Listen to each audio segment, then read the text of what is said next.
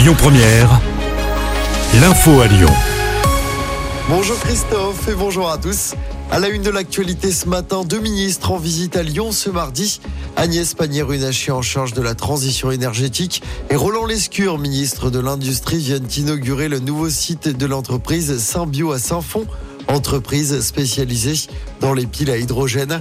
Installée dans la vallée de la chimie, elle ambitionne de devenir l'un des leaders mondiaux en équipant 200 000 véhicules de piles à hydrogène d'ici à 2030.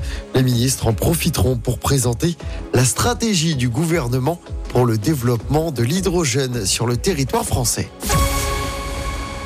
Quel dispositif de sécurité pour la fête des Lumières à Lyon Réponse tout à l'heure.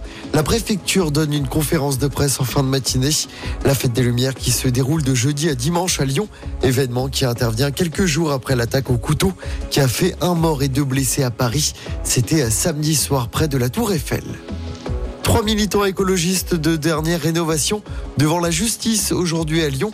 Ils sont jugés pour avoir aspergé la préfecture du Rhône de peinture orange. C'était le 22 mars dernier.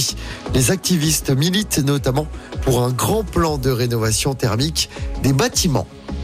Dans la région en Isère, Valentin, 15 ans, a été mis en examen pour assassinat. Il a reconnu avoir tué ses parents dans la maison familiale de Château-Vilain. C'était la semaine dernière. La maison avait été brûlée et les corps avaient été retrouvés calcinés. Et puis l'Assemblée nationale vote à l'unanimité l'interdiction des puffs, les cigarettes électroniques jetables très utilisées par les jeunes. Le texte doit encore être validé au Sénat et par la Commission européenne. Les parlementaires et le gouvernement souhaitent une interdiction totale à partir de septembre 2024. En football, J-1 avant le match entre Marseille et l'OL au Vélodrome, match qui avait été reporté le 29 octobre dernier après le caillassage du quart de l'OL. L'ancien entraîneur de l'OL, Fabio Grosso, avait notamment été sérieusement blessé au visage.